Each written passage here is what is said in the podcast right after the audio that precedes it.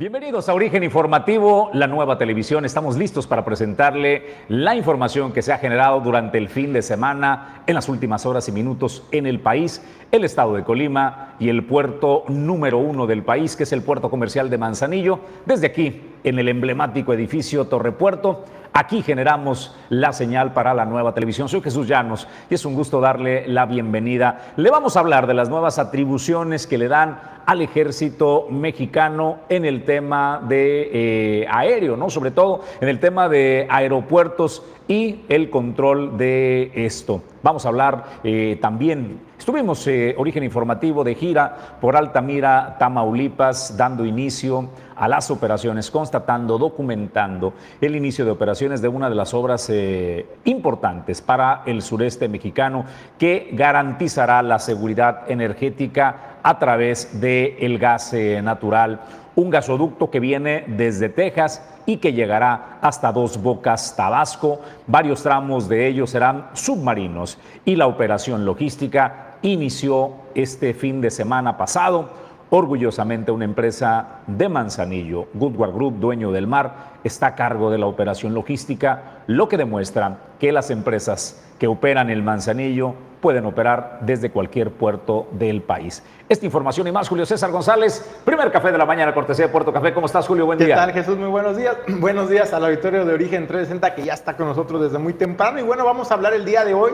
Eh, el presidente del patronato del DIF eh, estatal, Arnoldo Vizcaíno Silva, hizo entrega de aparatos y equipos y equipos de, a los centros de rehabilitación de este sistema en el estado de Colima. Y bueno, de ello te le tendremos los detalles. También, pues, Adriana Ruiz Bisfocri, la consejera presidenta del Instituto Electoral del Estado, pues habló de la denuncia que presentaron trabajadores de este organismo en contra, pues, de este consejo, de este consejo que integra el Instituto Electoral del Estado. ¿Y sabe por qué? Por incumplimiento en pago. Sobre esto, pues, habló Adriana Ruiz Bisfocri y dice, esto ya le tocará a los tribunales, pues, eh, pues determinar si hay o no eh, razón en algunas de las partes. Desde luego, pues también malas noticias y es que este fin de semana trascendió, de acuerdo a lo que informó la Secretaría de la Defensa Nacional, pues el deceso de Proteo, un perro de rescate eh, raza pastor belga, pastor alemán, pastor alemán, y bueno, pues que perdió la vida en en, eh, pues, en cumplimiento de su deber. Un perro rescatista que se encontraba en Turquía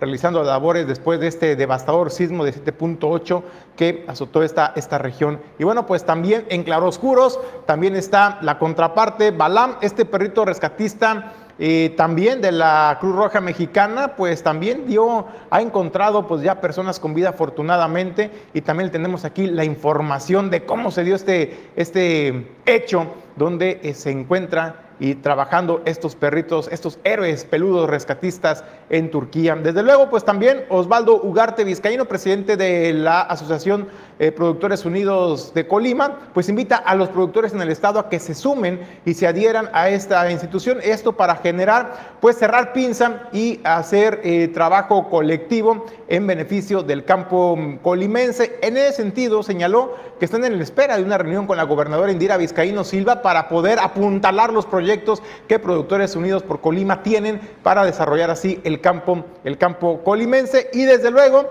pues los que dieron la nota fueron los diputados de Morena en el Congreso del Estado de Colima y es que dieron una conferencia de prensa este fin de semana para manifestar su apoyo a Claudia Sheinbaum, una de las corcholatas, rumbo a la sucesión presidencial 2024. Pero ¿por qué dieron la nota? Bueno, pues porque ahí se les preguntó eh, sobre el gobierno que ha hecho Claudia Sheinbaum en, en la Ciudad de México y la respuesta, pues a muchos les va a sorprender, pero a muchos otros estoy seguro que no les va a sorprender la respuesta. Se la tendremos en unos minutos. Pues bienvenidos. Origen Informativo y su noticiario Origen 360 inicia aquí, inicia ahora. Gracias a todos los que hacen posible que cada día lleguemos hasta ti. Origen 360 es presentado por Grupo Jacesa, Glipsa Puerto Seco de Manzanillo, Goodward Group International Logistics Services, Cima Group, Torre Puerto Manzanillo, Restaurante El Marinero del Hotel Marbella, Puerto Café, Clínica Dental Local Bueno, pues bienvenidos nosotros, listos para entrar a los temas eh, editoriales de este día. Y hoy, hoy vamos a hablar del poder que se extiende a la Secretaría de la Defensa Nacional con la ampliación que le permitirá ahora la vigilancia en aeropuertos y el uso leal del el espacio aéreo. Julio César González, entremos en materia. Bueno, Jesús, pues fue también parte del reciente, la semana pasada que finalizaba cuando, pues en la Cámara de Diputados se aprobó esta ley esta ley eh, por la Cámara de Diputados y ya fue enviada, ya fue turnada al Senado de la República para su análisis y posterior votación. Pero ¿de qué va esta ley? Bueno, pues lo que le son las atribuciones que les está dando a la Secretaría de la Defensa Nacional para eh, el control del espacio aéreo mexicano, pero también de lo que es el, espacio de los aeropuertos. Usted no se le haga extraño posteriormente ver mayor presencia de elementos de la Secretaría de la Defensa Nacional rondando la seguridad en los aeropuertos. Le digo esto para que no, no se vaya a sorprender o a asustar. También el sistema de vigilancia y protección del espacio aéreo mexicano, cuyo objeto es coordinar a las dependencias y entidades de la Administración Pública Federal que lo integran de inhibir o contrarrestar las operaciones aéreas ilícitas, aquellas que atenten contra la seguridad nacional, de acuerdo a el dictamen que fue aprobado también. Eh, da origen a la creación del Consejo Nacional de Vigilancia del Espacio Aéreo como órgano responsable de coordinar las acciones que preserven la seguridad y soberanía del espacio aéreo y el Centro Nacional de Vigilancia y Protección del Espacio Aéreo.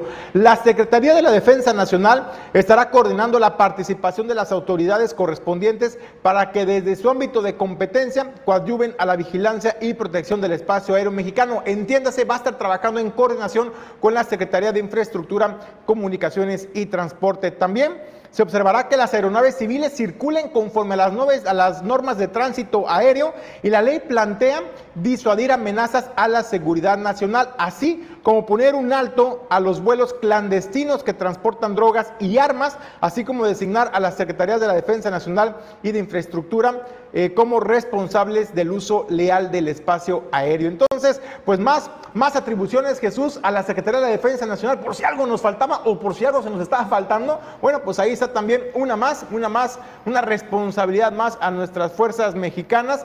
Eh, armadas, pero también eh, me llama la atención, Jesús, eh, el tema, el tema, por ejemplo, eh, pues el control, ¿no? Ahora, para que una avioneta pueda despegar, sabemos que tiene que haber un control y una autorización por parte de un aeropuerto oficial y formal. Bueno, pues ahora a lo que se entiende con este dictamen es de que van a ser una red aérea, digamos, de vigilancia y van a poder detectar cualquier aeronave, al menos en teoría, así te lo están planteando, van a detectar cualquier aeronave que no, que esté volando el espacio aéreo mexicano sin autorización o sin alguna señalización. Perdóname, pero eso existe.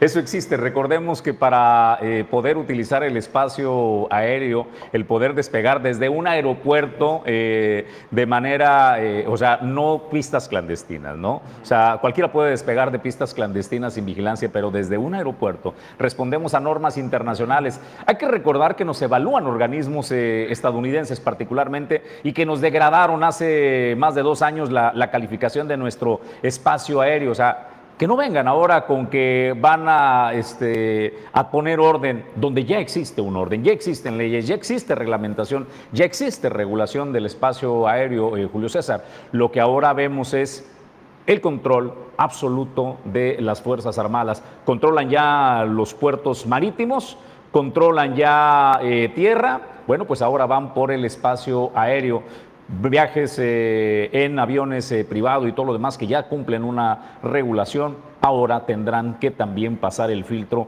de la Secretaría de la Defensa Nacional. Yo quiero entender que con, esta, con este candado aéreo que están blindando el espacio aéreo mexicano, Jesús, ahora cualquier avioneta, cualquier eh, helicóptero que pueda volar desde una, digamos, pista clandestina o privada, pues me imagino que la tecnología que tiene México actualmente pues va a detectar que esta aeronave que está volando a lo mejor sobre cierta región de nuestro país, en la región norte, eh, pues no cuenta con los permisos porque no les va a aparecer en el monitor que no cuentan con el permiso o no está marcado de qué aeropuerto o pista oficial salió y me imagino que van a abocar ahí las, los esfuerzos porque también una de las virtudes de esta nueva ley y de esas atribuciones a la Secretaría de Defensa Nacional es precisamente combatir pues el tráfico, el tráfico de sustancias ilícitas por el espacio aéreo mexicano. Entonces quiero creer que ahora sí vamos a contar con un espacio aéreo totalmente blindado, así como lo contamos ya también en los puertos, en los puertos marítimos en nuestro país. Y vamos a ver también al ejército patrullando los aeropuertos, los veremos desplegados. La,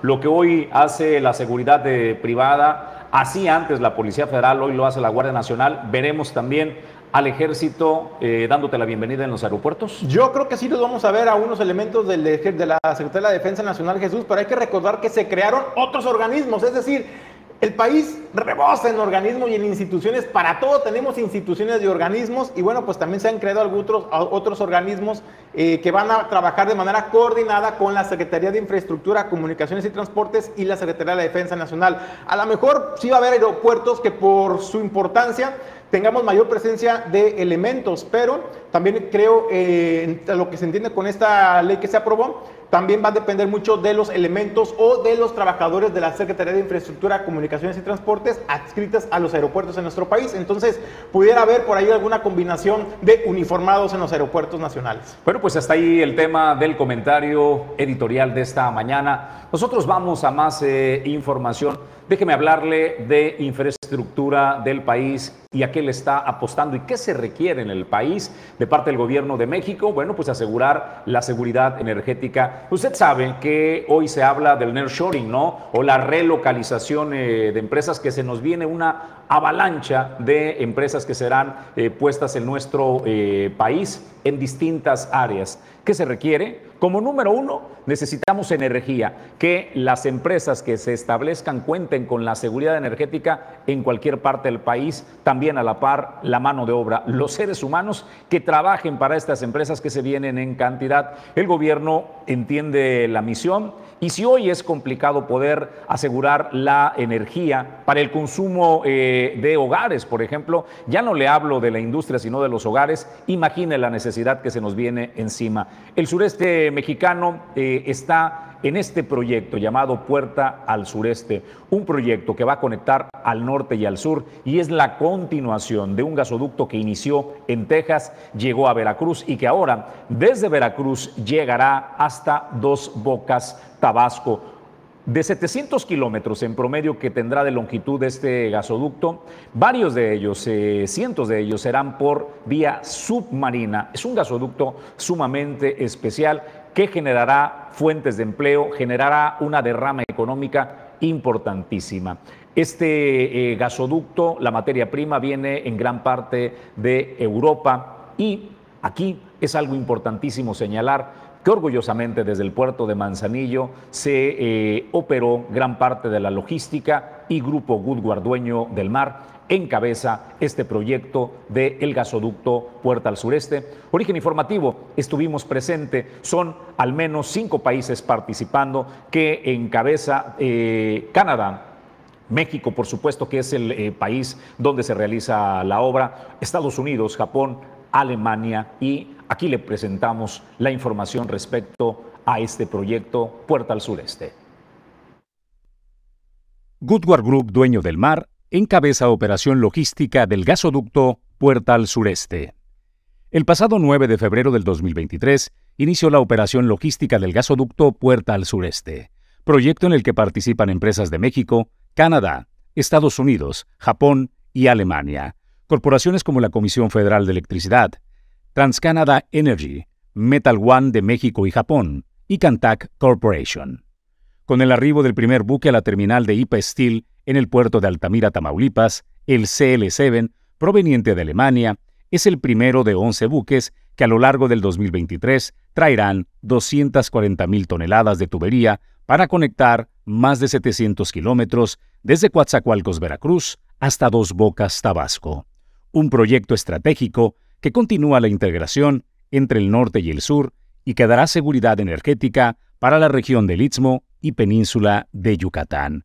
Woodward Group, dueño del mar, presidido por Matilde Woodward, consigue con este proyecto consolidar su experiencia de más de 80 años en el mundo de la logística y posicionarse como una de las empresas más importantes de los puertos de México. Me siento súper, súper orgullosa por este proyecto tan importante para nosotros para Goodward Group, dueño del mar. Creo que va a ser uno de los más grandes para este año y éxito para la empresa. Estar en los puertos más importantes de México.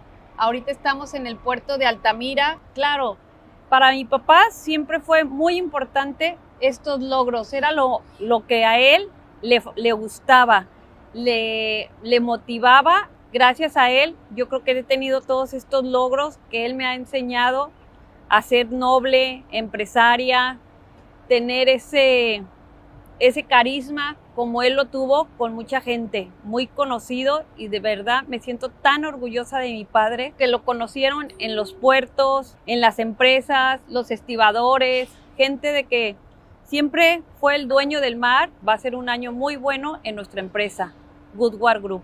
Uh, I'm Sugimoto uh, from Metalban, uh, Mexico. And we, Metran Group, uh, this time is participate in this project as a, a trader uh, from the uh, uh, Europipe and then delivery to the Mexico, this Altamira port. So and then the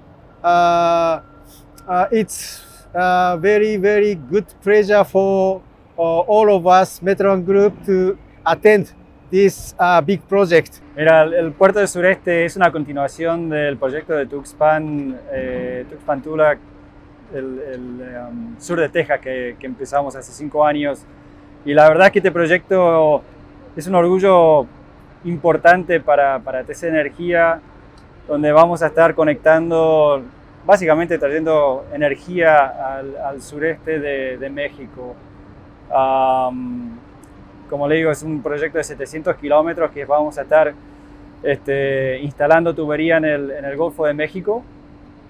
Tubería de 36 pulgadas, donde estamos este, eh, la procura de la tubería, la mitad viene de, de, una empresa de Europa y la otra mitad es de producción nacional, aquí con Tubacero. También este, otro orgullo, generando un montón de puestos de trabajo, tanto locales como este, aquí en la zona de Altamira, como también en, en otros lugares de, de, México, claro. ¿no? Así que muy, muy importante este proyecto para el país. Queremos agradecer a, a, toda la gente de la zona portuaria, a la gente de Altamira, agradecer a la gente de Woodward, eh, Metal 1, Tubacero, Europipe, este, el esfuerzo que está haciendo toda la gente de la administración de aquí en, en la zona del puerto también. Eh, realmente han hecho un esfuerzo enorme en agilizar eh, las operaciones aquí en el puerto. Y la verdad es que quiero, quiero agradecer a nombre de la empresa eh, en qué bien han trabajado todos para, para ayudar que este, las operaciones sean fluidas. Para que dimensionemos el tamaño de la operación eh, logística que encabeza Goodward Group, esto inició el pasado viernes en el puerto de Altamira, Tamaulipas, y durará todo el 2023. El CLC fue uno, uno de los 11 buques que arribarán trayendo la materia prima desde Europa y el complemento, como ya lo explicó el representante de eh, TC Energy, que es TransCanada Energía. Bueno, pues será otra parte producida orgullosamente en México. Estas obras se están eh, realizando para asegurar la seguridad energética en todo el país. Esta vez le toca conectar ya al norte y al sur y asegurar en la región del Istmo la energía para las grandes empresas y sobre todo también para los hogares de todos los mexicanos. Así, así le digo, desde el puerto de Manzanillo, empresas como Goodward Group nos llenan de orgullo porque nos representan en el liderazgo en los puertos del país. Otros temas y más información, Julio César. Bueno, pues en otra información, Jesús, como se lo adelantamos en el avance informativo, bueno, pues Proteo, este perro de búsqueda y rescate de la Secretaría de la Defensa Nacional, pues lamentablemente perdió la vida en cumplimiento de su deber. Así lo dio a conocer la Secretaría de Defensa Nacional a través eh, de sus redes sociales. Y bueno, pues esto eh, es parte del homenaje que se le hizo a Proteo, este perro eh, hizo pase de lista por última vez y donde pues desde luego pues estuvieron ahí presentes sus eh, amigos, los canes, amigos también rescatistas que están en Turquía.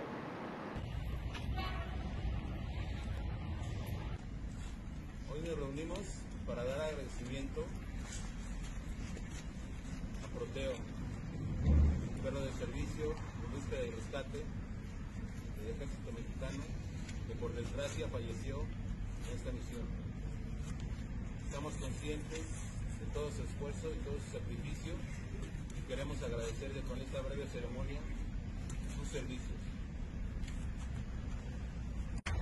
Señores, procedemos al pase de lista.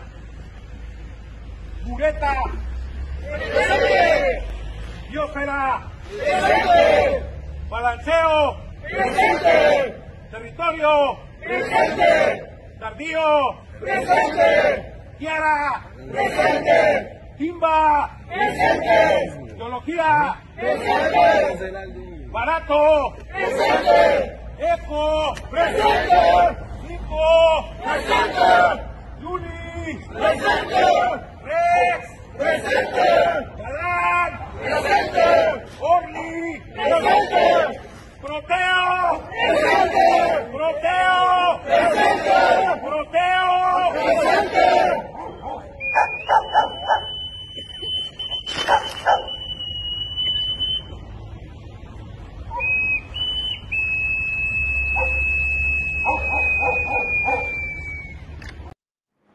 Bueno, pues también no todo fue tristeza y malas noticias porque también eh, pues se difundió a través de redes sociales pues este rescate, bueno, esta localización que hizo este perro Balam, eh, perrito rescatista mexicano que localiza persona con vida entre los escombros en un edificio colapsado en Turquía.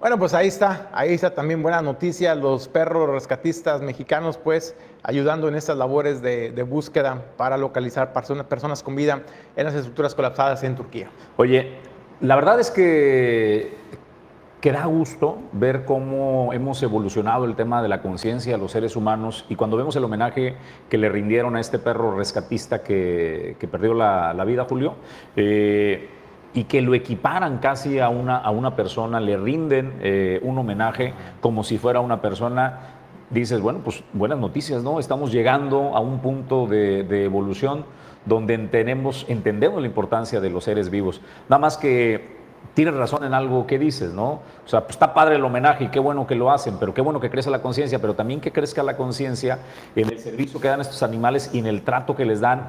A veces podría llegar al maltrato, la calidad de la alimentación y el cuidado que tienen por la escasez de recursos. Entiendo que no es el mejor de los cuidados, Julio, que le dan. Pues imagínate, Jesús también se informó desde la semana pasada, le dimos aquí la nota donde eh, se había informado eh, pues a través de una organización que la Secretaría de la Defensa Nacional del Gobierno de México había recortado hasta en un 60% si lo comparamos en, retrospectiva con 2018 a la, a la, actualidad. En 60% se ha reducido el presupuesto para alimentación de estos perros precisamente de búsqueda y rescate. Pero hay que decirlo, no solamente son de búsqueda y rescate, también hay otros, hay otros canes que son para detección de drogas, de explosivos y que son utilizados en aeropuertos, que son utilizados también en los puertos de nuestro país y desde luego en, en eventos o situaciones de necesidad como lo es en, en, estructuras colapsadas o en desastres naturales. Y para que se les haga este homenaje es bonito y se siente padre, ¿no? Que se les rinda honor a estos, a estos canes que han salvado muchísimas vidas, Jesús,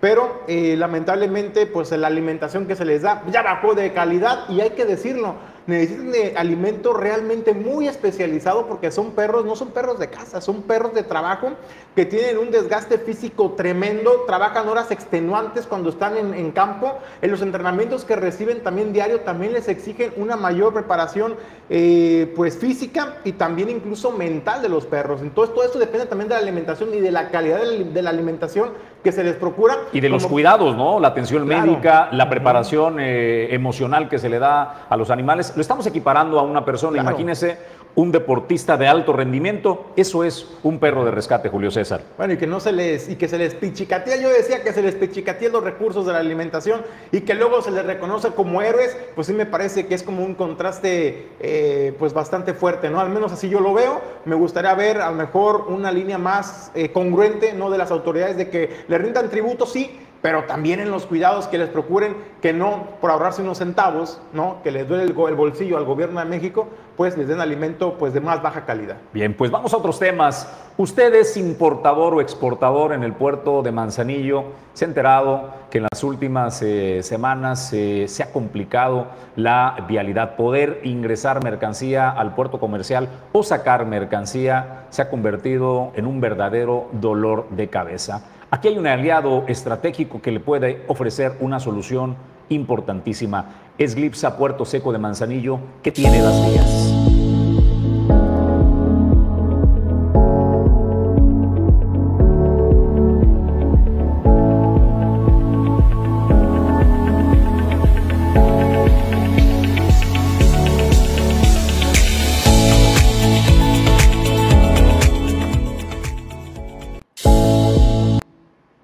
Glipsa Puerto Seco de Manzanillo le ofrece esta alternativa única ya que cuenta con espuelas de ferrocarril propio que le permite asegurar eh, la operación y que su mercancía salga por la vía del ferrocarril y con ello evitar los dolores de cabeza que le puede representar de que salga por eh, vía eh, carretera. Así es de que considere un aliado, un aliado importantísimo y un aliado seguro a Glipsa Puerto Seco de Manzanillo.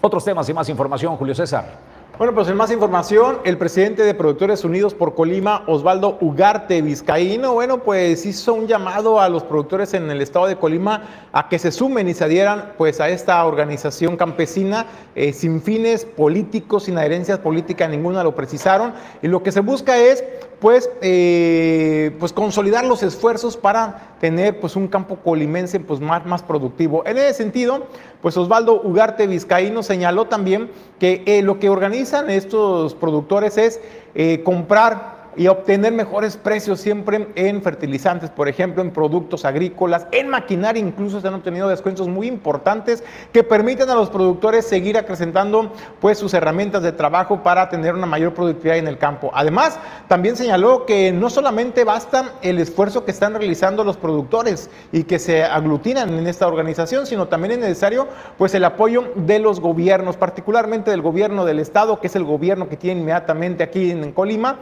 Y bueno, en ese sentido señaló que hay una reunión pendiente con la gobernadora Indira Vizcaíno Sila para plantearle todos los proyectos que tienen Productores Unidos por Colima y ver de qué manera pueden unir esfuerzos y lograr el desarrollo de estos productos en beneficio de los productores, pero también del campo colimense.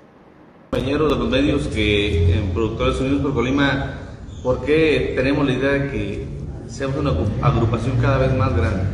Bueno, ¿por qué pertenecer a Productores Unidos por Colima siendo productor? Bueno, porque Productores Unidos por Colima te ofrece de manera gratuita asesoría técnica, te ofrece también algunos descuentos por medio de convenios. Nosotros por ser una organización ya, ya suficientemente grande, mayor, por el número de gremiados, bueno, este, asimismo eh, trabajamos convenios con algunas empresas. Les voy a dar un ejemplo. Nosotros metemos con el compromiso de hacer producir la tierra de manera eh, benéfica, sin, sin, agredir la naturaleza, metemos fertilizantes orgánicos. De esos fertilizantes orgánicos, el año pasado, por un ejemplo, nos salían de 17 y 18 mil pesos la tonelada. Este año ya contamos con un, convenio previo de que podemos bajar ese fertilizante orgánico hasta 9 mil pesos. Entonces, le conviene al productor, es 5 mil pesos de 5 mil o más pesos que se van a ahorrar por tonelada claro que pueden utilizarlo para otras cosas en su, en su campo. ¿ah? O por ejemplo tractores, ya tenemos un, un medio amarre con algunas empresas de descontarnos desde 70 hasta 100 mil pesos por tractor. Entonces, este, vamos avanzando. Confiamos mucho que vamos a llegar a acuerdos con, con nuestra gobernadora. La consideramos una, una, mujer muy sensible a la necesidad del campo, solamente la educación, la seguridad o la salud, pero también creo que se compromete mucho con nosotros en el campo y, y trataremos de, de definirle, pero con peras y manzanas, cuál es la problemática del campo, qué ponemos nosotros y qué nos puede ayudar ella a salir adelante. Bueno, pues ya se están calentando el tablero político, el ajedrez político y se empiezan a mover las fichas, las corcholatas se empiezan a mover y desde luego pues ya hay quienes están empezando a formar parte de uno u otro candidato o aspirante, mejor dicho, y no es el caso, es el caso en particular de Movimiento de Regeneración Nacional, en donde pues de los diputados en el Congreso del Estado, eh, pues ya hicieron un pronunciamiento abierto sobre su respaldo irrestricto a la jefa de gobierno, a Claudia Sheinbaum, como aspirante a la sucesión presidencial en 2024. Bueno, ¿por qué? ¿Por qué su apoyo a Claudia Sheinbaum? Bueno, pues porque a decir de ellos, de la bancada de Morena en el Congreso del Estado, eh, pues es la que mejor representa los valores, la visión y la misión del Movimiento de Regeneración Nacional, de la cuarta transformación que encabeza y que inició en 2018 el presidente de la República, Andrés Manuel López Obrador. En ese sentido, pues señalaron que tiene una trayectoria intachable, es honorable, es transparente. Y bueno, escuche usted lo que dijeron. Manifestar pues de manera pública nuestro eh, apoyo a una de las corcholatas, que es la doctora Claudia Chema Pardo. Eh, creemos que para afianzar, bueno, la, la transformación que está consolidando nuestro presidente Andrés Manuel López Obrador, nuestro líder referente en la segunda mitad de, de, su, de, su, sexenio, pues debemos alentar y apoyar de manera decidida la alternativa política que más se asemeja a la forma de gobernar, de actuar y de pensar de nuestro presidente y esa alternativa pues estamos convencidos que no es otra que la que representa eh, la doctora Claudia Sheinbaum Pardo. En el 2018 la mayoría del, pueblo de México votó en las urnas para que eh, de manera extraordinaria la candidatura de presidencial que presentó el, eh, el entonces candidato en la persona de Andrés Manuel eh, López Obrador y votó de manera contundente para que él llegara pues a ser nuestro presidente, porque es un hombre congruente, de ideales, de convicciones, eh, que toda su vida pública ha visto por la gente quien menos tienen, por el pueblo que estaba olvidado y oprimido, pueblo que por fin, pues el presidente López Obrador está viendo llegar merecidos beneficios a sus hogares, a sus personas, a su mesa y a sus bolsillos. Algo similar sucede, bueno, con nuestra compañera Claudia Sheinbaum, a quienes propios y extraños le reconocen su manera congruente de formar, de conducirse en su vida pública. Una mujer formada en la izquierda, honesta, con principios y convicciones similares a las de nuestro presidente López Obrador, con quien ha caminado, pues como ya lo sabemos, desde muy largos trechos de su carrera política. Ella representa también a las mujeres y representa el morenismo verdadero eh, de nuestro movimiento. Como jefa de gobierno en la Ciudad de México, Claudia ha, demostrado que es una mujer capaz, inteligente, de resultados. Gobernar y gobernar bien la, la, la ciudad más importante del país no es cosa fácil y nosotros lo sabemos, pero Claudia lo ha conseguido y no solo eso, sino que destaca a nivel nacional en, ámbit, en ámbitos como el económico, el social y de seguridad. Rubro de este último de primera importancia, bueno, sabemos para, para todo el territorio nacional. Hablar de la... Bueno, escuchó cuando el, el, último párrafo que estaba leyendo, señor diputado, que dice, pues la seguridad que es importante para el país, ella garantiza que se seguirá la línea de la seguridad se rieron los, los diputados, ni ellos se, creyeron ese tema. Pero bueno, es lo de menos ahorita hablar. No es tema eso, Julio, de andar hablando de la seguridad o del abasto, el abasto de medicamentos o el incremento desbordado en el precio de los alimentos o los combustibles. Ese no es tema. De lo que iban a hablar los señores diputados era de Claudia Sheinbaum.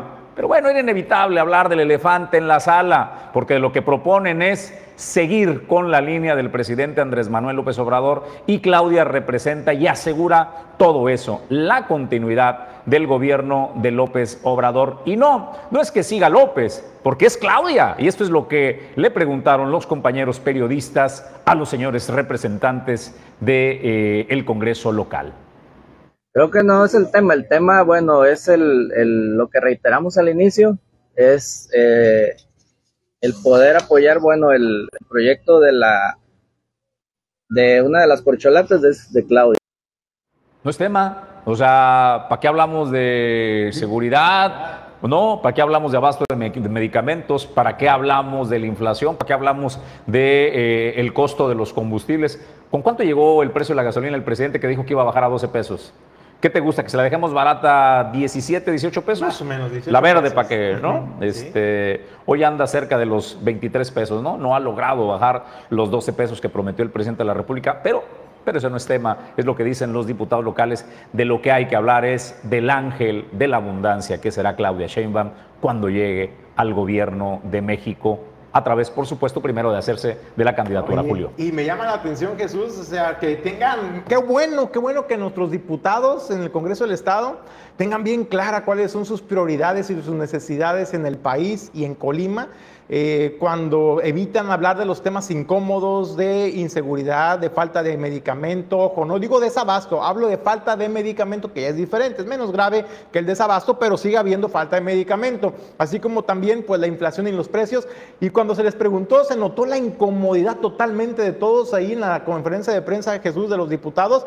Y bueno, pues me queda claro las prioridades que tienen. Eso no importa ahorita. Lo que importa es posicionar a, Lo que importa a es la Claudia. campaña, claro. Porque lo que mejor saben hacer en el movimiento de regeneración nacional es gobernar, Julio, o es hacer campaña. Hacer campañas. Bueno, campaña pues eso, eso es lo que les sale muy bien, estar en campaña y es donde se sienten cómodos. Cuando les dicen, oiga, ya fueron electos, ya pónganse a jalar. No, no, no, no, ese no es tema. Nosotros estamos en campaña porque es lo que sabemos hacer muy bien. Es lo que dicen y demuestran la gente del Movimiento de Regeneración Nacional en Colima. Vamos a pausa. Al regreso, hablando de diputados que aparecieron, allí apareció la diputada Ana Karen del municipio de Manzanillo. ¿Qué pasó? ¿Es un ángel caído acaso Ana Karen de la Gracia, de quien toma las decisiones? Porque la quitaron del lugar bonito, de ese lugar tan significativo que es ser como Santa Claus y andar repartiendo el dinero de todos los mexicanos que se traducen en apoyos de becas y demás. En un momento después del corte hablamos del el caso de la diputada Ana Karen.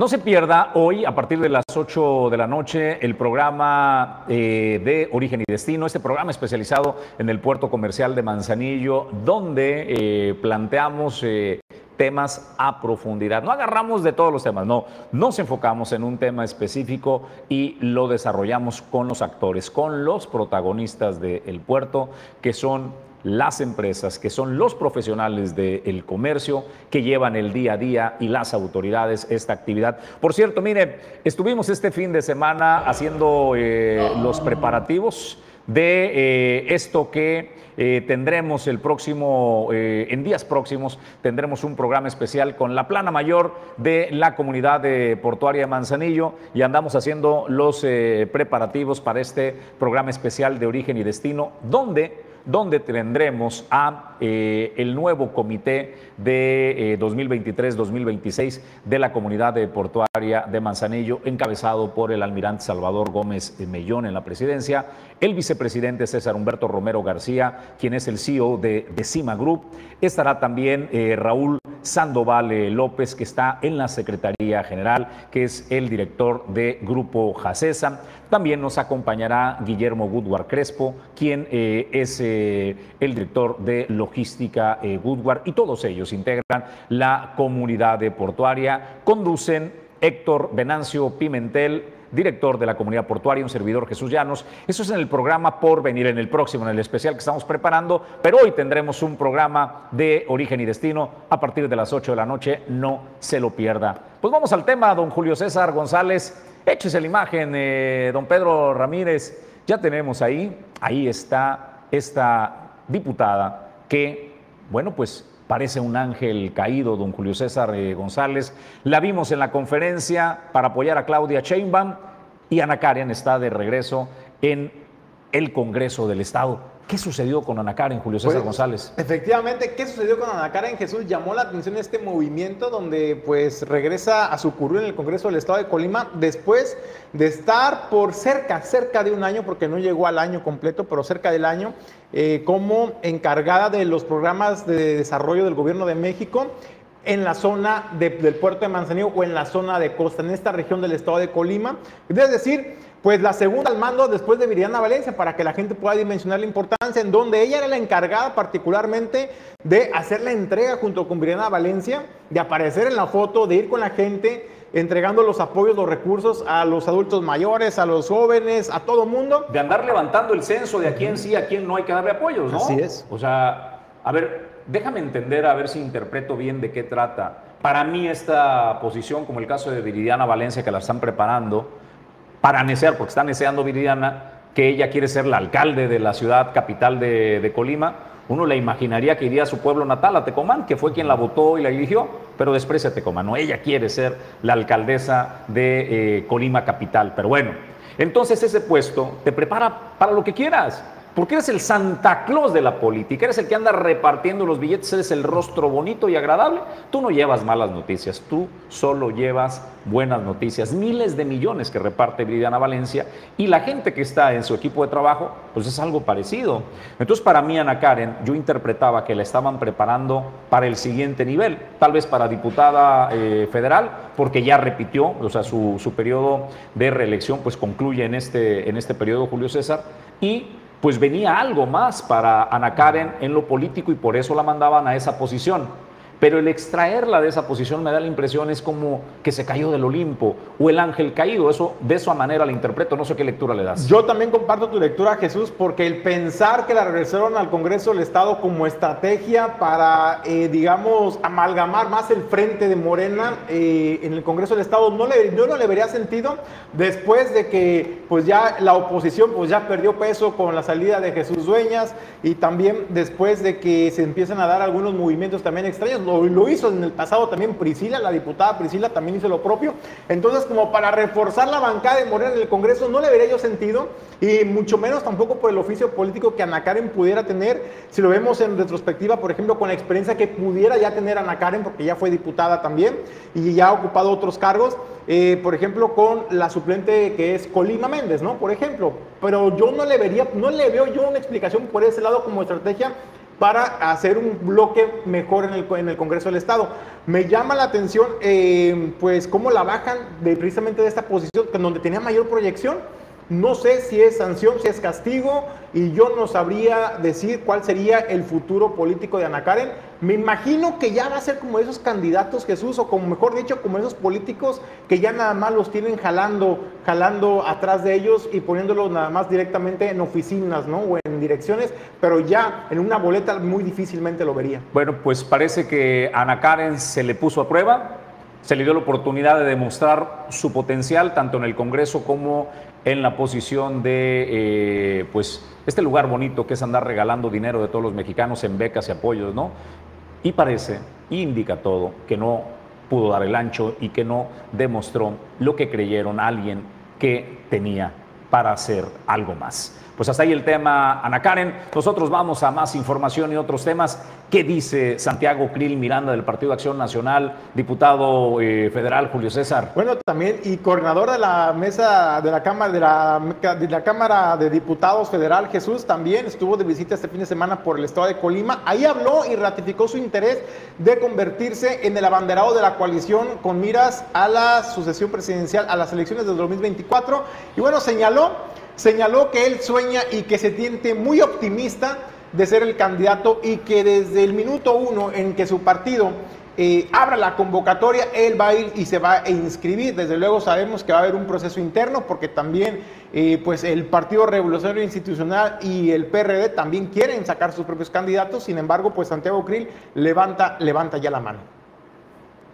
Mire, me siento más decidido, más convencido nunca. Y ya les dije y lo reitero, quiero ser el primero en inscribirme apenas mi partido abra el registro de aspirantes del Partido Acción Nacional para después inscribirme en la alianza Va por México y construir, y es lo que quiero hacer, el polo más grande, más fuerte que ha tenido México, el polo político que le cambie el rumbo del país. Esto lo digo como opositor, como diputado del principal partido de oposición en México, que le vamos a cambiar el rumbo al país en el 2024. Y yo sé que cuento con Colima y sé que Colima cuenta conmigo. Bueno, pues también Santiago Krill, eh, pues también señaló y criticó duramente el trabajo que ha realizado el gobierno de México que encabeza Andrés Manuel López Obrador Jesús en temas, por ejemplo, como seguridad, donde dijo que urge también un cambio de estrategia. Además, también criticó y cuestionó duramente la política externa que tiene el gobierno de Andrés Manuel López Obrador, donde señaló eh, va a cambiar definitivamente de llegar él en el en ser muy optimista y llegar él a la presidencia, pues dice, bueno, vamos a cambiar la política externa y la relación con Estados Unidos tiene que cambiar porque no podemos seguir siendo el patio trasero de Estados Unidos. Y también habló del tema pues, de los migrantes y lo que esto representa o el impacto para nuestro país. Pues Paz contra la violencia. Una economía sana, sin inflación, una canasta básica que le alcance al salario de las familias, que exista el empleo y los ingresos para los padres de familia, madres y padres de familia, para que puedan afrontar sus gastos cotidianos. Eh, le hace falta un sistema de salud en donde existan medicinas, lo básico. Por supuesto, hospitales, clínicas, médicos, especialistas. Pero lo primero, lo primero, el medicamento. Si no hay medicamento, no hay cura a las enfermedades. Entonces eso es fundamental en un sistema de salud. Y yo quiero ver que todos nuestros hijos, y en mi caso mis nietos, tengan un sistema educativo de calidad para que les abra las oportunidades en un mundo globalizado. México ya no se puede aislar del mundo. López Obrador quiere mantenerse aislado solamente con los americanos y por esa relación de temor acepta hasta 30 mil migrantes indocumentados por mes que llegarán a nuestros puertos de entrada y los municipios sin recursos, se les va a dar prioridad y eso es utilizar a México como el patio trasero. Eso también lo vamos a cambiar, la relación con los Estados Unidos. Y por supuesto, sin dictadores. ¿eh? Es una pena, es una vergüenza que quieran condecorar a quien está a la cabeza de Cuba. Una dictadura. A ver, ¿quién estaba en el IMSS? ¿Germán Martínez o, quién es este político? Renunció al Partido Acción Nacional, ¿verdad? Este, porque dices, se me hace que trae mejor discurso y energía Germán Martínez, regrésenlo al PAN, ¿no? Porque yo veo a, a Santiago Krill que sí es cierto, tiene, tiene experiencia, estuvo en un gobierno, eh, tiene toda la experiencia de la legislatura, tiene conocimiento y demás, pero desafortunadamente, porque digo desafortunadamente, Julio, Hoy las elecciones no es una elección de conocimiento, es una elección de popularidad, Exacto. ¿no? ¿Quién me encanta más? ¿Quién es más simpático? ¿Quién me dice más mentiras? ¿Con quién me conecto más? Y cuando ves a un Santiago Krill, que la verdad está pálido, marchito, trae la energía de una batería que se ha consumido durante un año, este, pues dices como que si este es lo que va a presentar la oposición, porque si yo quiero ser quien encabece los esfuerzos de la alianza PAN, PRI, PRD, dices, híjole, pues se me hace que ahora entiendo por qué el Movimiento Regeneración Nacional está tan confiado, ¿no? O sea, si eso es lo que hay de oferta política, me quedo sin palabras, Julio. Le urge, le urge, no al PAN, no al PRI, le urge a la oposición, pues una lavadita de cara totalmente, eh, una intervención urgente. Eh, porque si piensan combatir, por ejemplo, el nuevo discurso de Andrés Manuel López Obrador y de Morena, que tiene muy arraigado ahí en la población, con los rostros de siempre, con los rostros de antaño, pues me parece que muy difícilmente no hicieron en el pasado match con la gente. ¿Qué les hace creer que ahora van a hacer match con la gente? Me parece, me parece que tienen eh, que sacar y buscar Y van, bien. y van tardecito, ¿no? O sea, Bastante. van a tener que hurgar en el ciudadano común, en el ciudadano que conecte, ¿no? Sacar a alguien de la iniciativa privada, de la vida académica, a alguien que pueda ser calidad moral, un rostro competitivo, con frescura y que pueda estar al nivel de la competencia. Pero bueno, pues hasta ahí el tema, Julio. Vamos a más información. Vamos a más información. Bueno, pues la consejera presidenta del Instituto Electoral del Estado, pues habló de la denuncia que presentaron trabajadores en contra, pues de este consejo, porque así lo aclaró Adriana Ruiz Bisfocri. No es en contra de la presidenta del Instituto Electoral del Estado, es en contra del colegiado en sí por un problema en el pago de a los trabajadores y de esto habla muy limitada por el respeto al debido proceso. Bueno, pues así contestó Adriana Ruiz Bisfocri.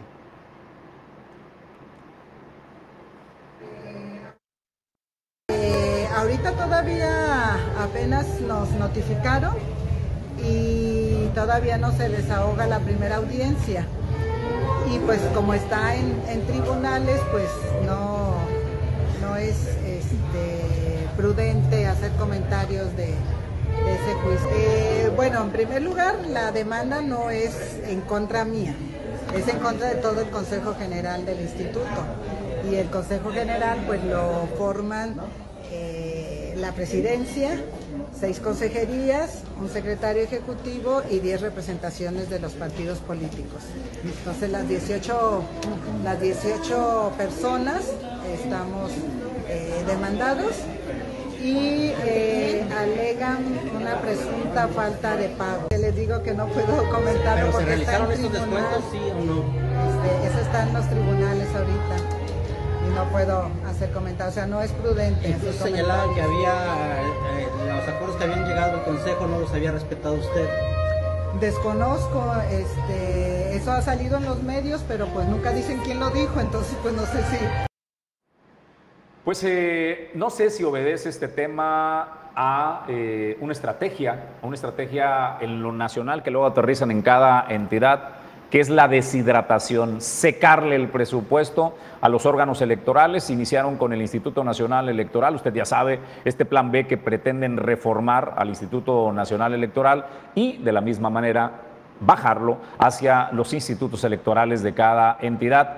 ¿Con qué propósito? Usted imagínelo, ¿no? Una cosa es lo que dice oficialmente el Movimiento Regeneración Nacional, que quiere hacer eh, pureza, eh, quitarle eh, lo ostentoso y la gran carga que representa al erario los órganos electorales, o la más simple, hacerse del control de los órganos electorales a través del castigo a la billetera. Y es por eso que Adriana Ruiz Bisfocri, que preside el Instituto Electoral del Estado, pues andan contando con moneditas para poderles pagar a sus trabajadores. Les redujeron 60% del presupuesto, Julio César González. 60% se los han, se los han eh, recortado, Jesús, desde el año antepasado, hay que decirlo.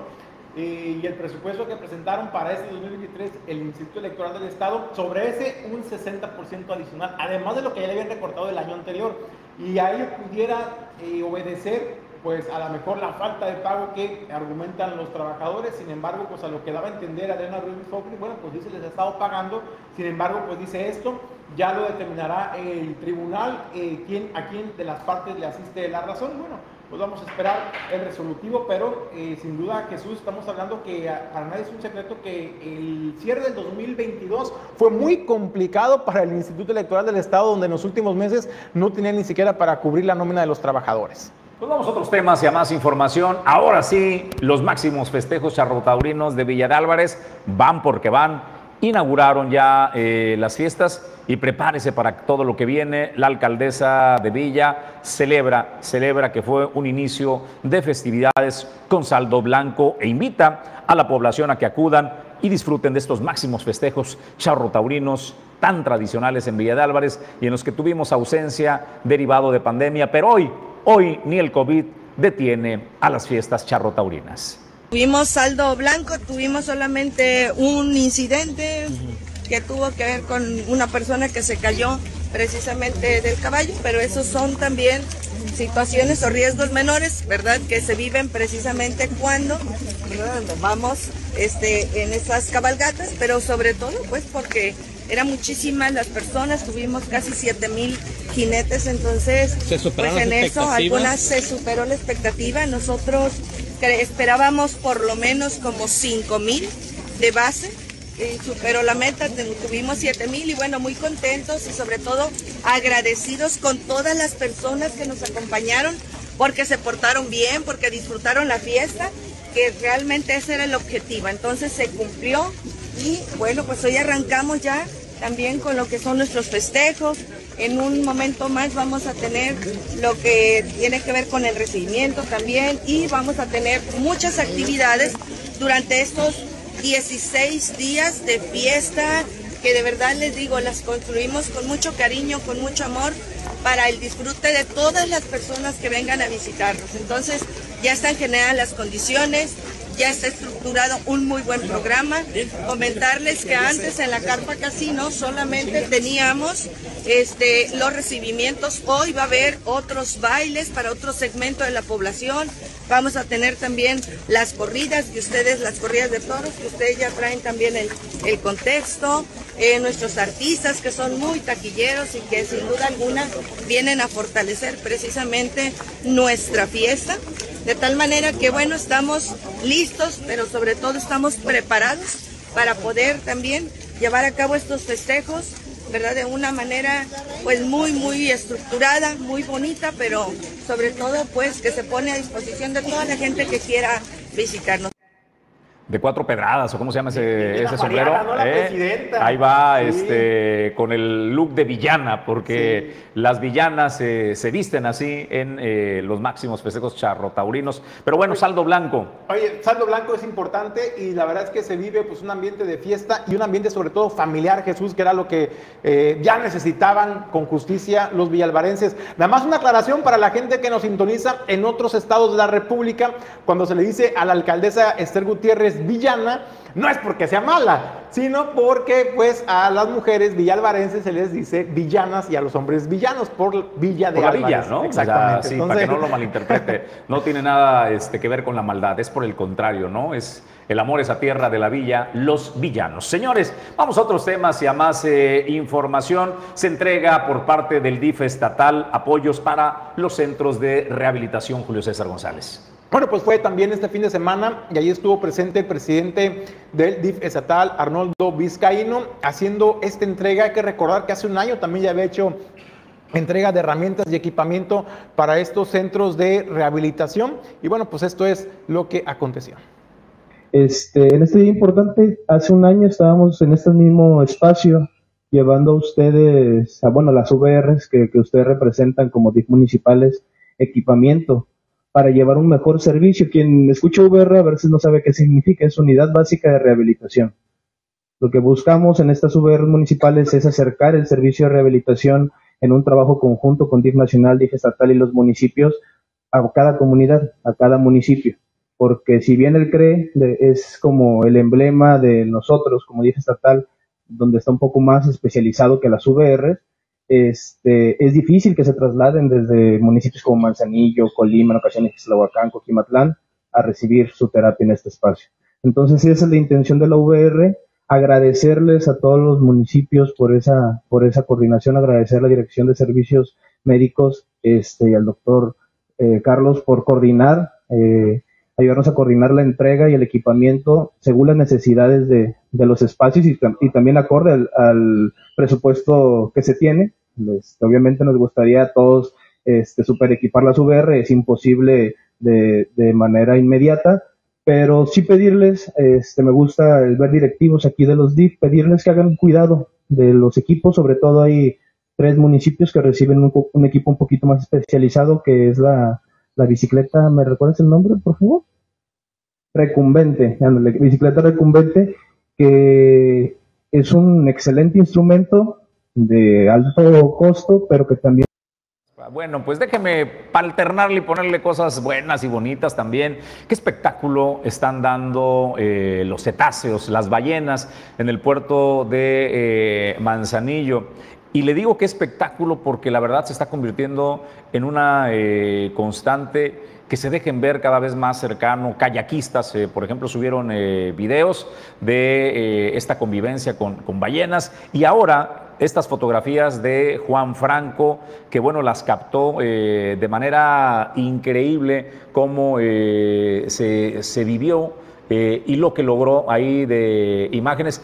Ahí están, mire, viéndolas por separado la publicación de este joven Juan Franco o señor Juan Franco, pues puede ver cómo logró captar esplendorosas, la verdad, esplendorosas las imágenes, Julio César, que consiguió la lente de Juan Franco. Para mí, Jesús, son las fotos, las mejores fotos de ballenas que he visto que se han tomado en el puerto de Manzanillo. La calidad, la Esa, esa es icónica, ve nomás eso, Qué ¿no? bárbaro, ve nomás. Yo nunca he visto una fotografía tan nítida, tan clara como las de este usuario de redes sociales, Juan Franco, que esa, las compartió. Esa, esa es eh, representativa porque pudieras poner fotos en el mar de ballenas y puedes decir, puede ser cualquiera, ¿no? Puede ser Baja California, puede ser eh, cualquier otro lado, pero allí, ahí dices, ahí están zonas de Manzanillo uh -huh. donde puedes apreciar que verdaderamente el avistamiento de ballenas se dio en el puerto de Manzanillo.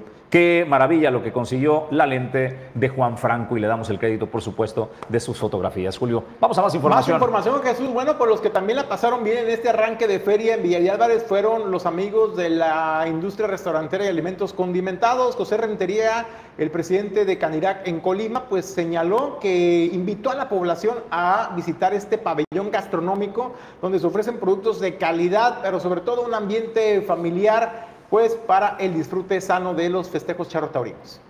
Esta área se volvió a crear, igual con la ayuda de, del Instituto de de de, la Villa, y, y, creo que es un, buen nicho de mercado para quienes busquen otro, otra opción aquí en la Feria de la Villa. Eh, que se quiten ese tabú de que todo es este, borrachera y eso. También hay espacios familiares, familiares, y que creemos que vamos a dar buen, buena, este, buena respuesta aquí.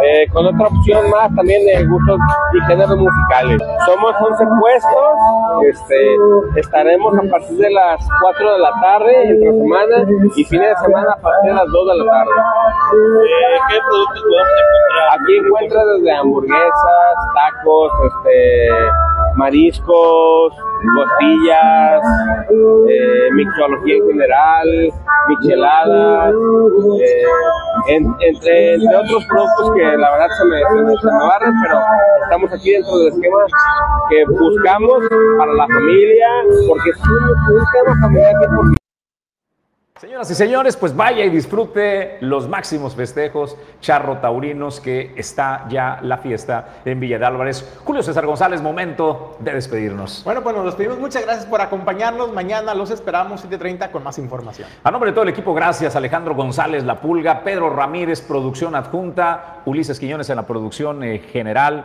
Y les recuerdo que hoy en punto de las 8 de la noche nos vemos en vivo desde Torrepuerto, el programa especializado en el puerto comercial de Manzanillo Origen y Destino conducen el maestro Héctor Osiris Venancio Pimentel, director de Copoma, y un servidor Jesús Llanos, a las 8 en vivo a través de todas las plataformas de redes sociales. Y por hoy agradezco el favor su atención. Soy Jesús Llanos. Que tenga extraordinario arranque de semana.